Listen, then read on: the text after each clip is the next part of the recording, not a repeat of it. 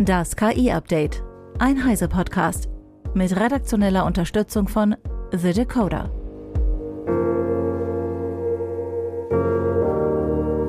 Ich bin Isabel Grünewald und dies sind heute unsere Themen. Viele deutsche Firmen zögern beim Einsatz von KI. DeepMinds Alpha Missense katalogisiert Genmutationen, GPT Vision als Antwort auf Gemini und Intel baut KI-Supercomputer mit eigener Technik. Die Zahl der Firmen, die bei uns in Deutschland KI einsetzen, wächst laut einer aktuellen Bitkom-Umfrage eher langsam. Eine vom Designdienstleister Canva in Auftrag gegebene Studie, für die internationale Marketing- und Kreativverantwortliche zu ihrer Haltung gegenüber generativer KI befragt wurden, zeichnet eine andere Stimmung unter den mehr als 500 in Deutschland befragten Fachleuten. Axel Kannenberg aus dem Heise Online Newsroom hat sich diese beiden Studien genauer angeschaut. Generative KI, die Texte und Bilder erzeugen kann, ist im Moment ja wirklich in aller Munde. Aber ist sie denn auch schon auf den Desktops in den deutschen Büros gelandet? Eine branchenübergreifende Umfrage vom Digitalverband Bitkom zeigt, da herrscht bei vielen Unternehmen einfach noch Skepsis. Zwar steigt langsam die Zahl der Firmen, die generell KI einsetzen, aber mehr als die Hälfte sagt auch, das spielt bei uns keine Rolle. 70 Prozent sagen, das ist großes Potenzial für die Erzeugung von Texten, Bildern und Musik in, in diesen Tools, aber nur 2 Prozent nutzen dieses Potenzial dann auch wirklich. Und 13 Prozent planen es vielleicht, KI-Tools einzusetzen. Nicht wenige Unternehmen sagen sogar, ChatGPT und Co., die sind ja sehr spektakulär, aber für uns nutzlos. Aber es ist eben auch eine Frage der Branche, wie eine andere Umfrage vom Designdienstleister Canva zeigt. Da wurden Marketing- und Kreativverantwortliche befragt und da sagen ganz klar drei Viertel, dass KI-Tools inzwischen wichtiger Teil ihres Handwerkszeugs sind. 71 Prozent sagen sogar, KI macht unsere Teams kreativer. Mit nur wenigen Klicks Ideen zu visualisieren oder verschiedene Versionen eines Textes zu bekommen, klar, das ist wertvoll für Werbeprofis. Kommt also doch noch die große KI-Revolution in den Firmen? Ja, das hängt einfach davon ab, wo und wen man fragt. Vielen Dank, Axel, für deine Einschätzung. Google DeepMinds KI-System Alpha Missense hat einen umfassenden Katalog von Missense-Genmutationen erstellt, der wertvolle Einblicke in deren mögliche Auswirkungen bietet. Missense-Mutationen, auch nicht synonyme Mutationen oder sinnverändernde Mutationen genannt, kommen häufig vor und haben in der Regel keine oder nur geringe Auswirkungen. Einige können jedoch Krankheiten verursachen. Das KI-Modell Alpha Missense kategorisiert potenziell gefährliche Missense-Varianten, also bestimmte Genmutationen, die die Funktion menschlicher Proteine beeinträchtigen und möglicherweise zu Krankheiten wie Mukoviszidose, Sichelzellenanämie oder Krebs führen können.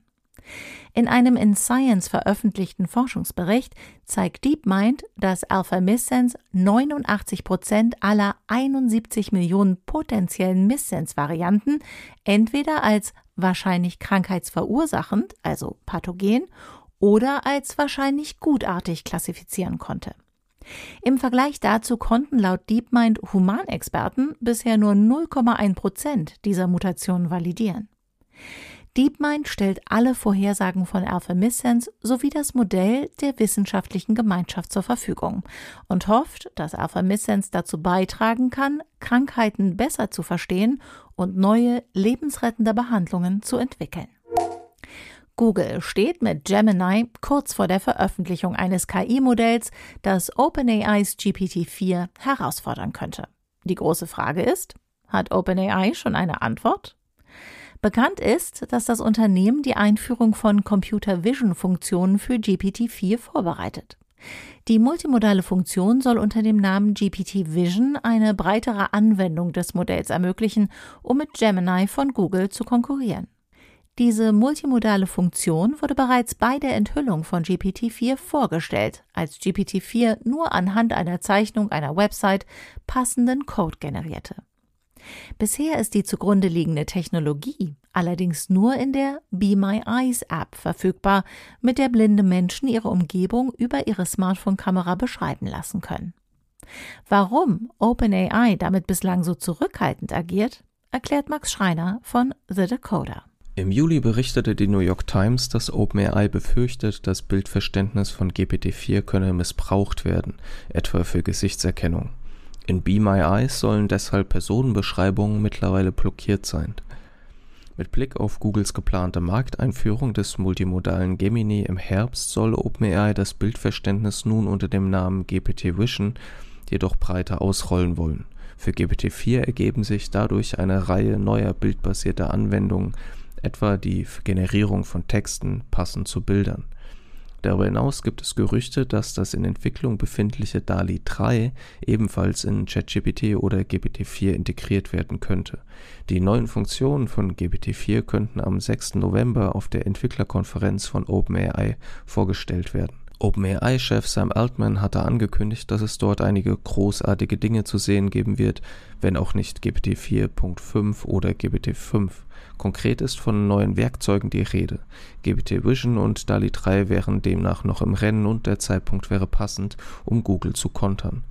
Laut The Information soll OpenAI auch über ein neues KI-Modell mit dem Codenamen Gobi nachdenken, das von Anfang an multimodal ausgelegt sein soll. Das Training für Gobi habe bisher nicht begonnen. Gobi könne auch zu GPT-5 werden, berichten die Quellen. Dankeschön, Max. Zum Auftakt der hauseigenen Veranstaltung Intel Innovation 2023 zog Intel-Chef Pat Gelsinger zwei Überraschungen aus dem Hut. So soll der schon seit einiger Zeit für 2024 angekündigte Serverprozessor Sierra Forest bis zu 288 statt wie bisher erwartet höchstens 144 Prozessorkerne haben.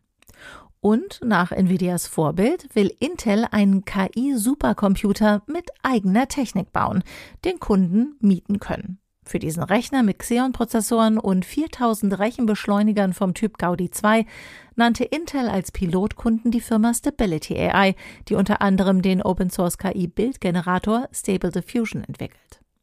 Auf Basis der aktuellen Benchmark-Ergebnisse nennt Gersinger den Gaudi 2 die einzige realistische Alternative auf dem Markt für KI-Rechenbeschleuniger. Damit meint er den Nvidia H100 Hopper, der Nvidia derzeit Rekordeinnahmen beschert und um den sich potenzielle Käufer geradezu prügeln, weil sie hoffen, damit wiederum schneller als die Konkurrenz ihre jeweiligen KI-Modelle trainieren und auf den Markt werfen zu können. Anders ausgedrückt, auch Intel will von dem aktuellen KI-Boom profitieren und von den eigenen Produkten steht der Gaudi 2 am besten da. OpenAI hat einen offenen Aufruf an Expertinnen und Experten aus verschiedenen Bereichen veröffentlicht, sich dem OpenAI Red Teaming Network anzuschließen. Ziel ist es, die Sicherheit ihrer KI-Modelle zu verbessern. Red Teaming ist Teil des iterativen Entwicklungsprozesses von OpenAI, der interne und externe Tests von KI-Modellen umfasst. Mit dem offiziellen Start des Netzwerks will OpenAI die Zusammenarbeit mit externen Fachleuten vertiefen und ausweiten. Die Mitglieder des Netzwerks werden während des gesamten Lebenszyklus der Modell- und Produktentwicklung die Risikobewertung auf der Grundlage ihrer jeweiligen Fachgebiete unterstützen. OpenAIs Aufruf richtet sich an Profis aus der ganzen Welt, unabhängig von ihrer Erfahrung mit KI-Systemen oder Sprachmodellen.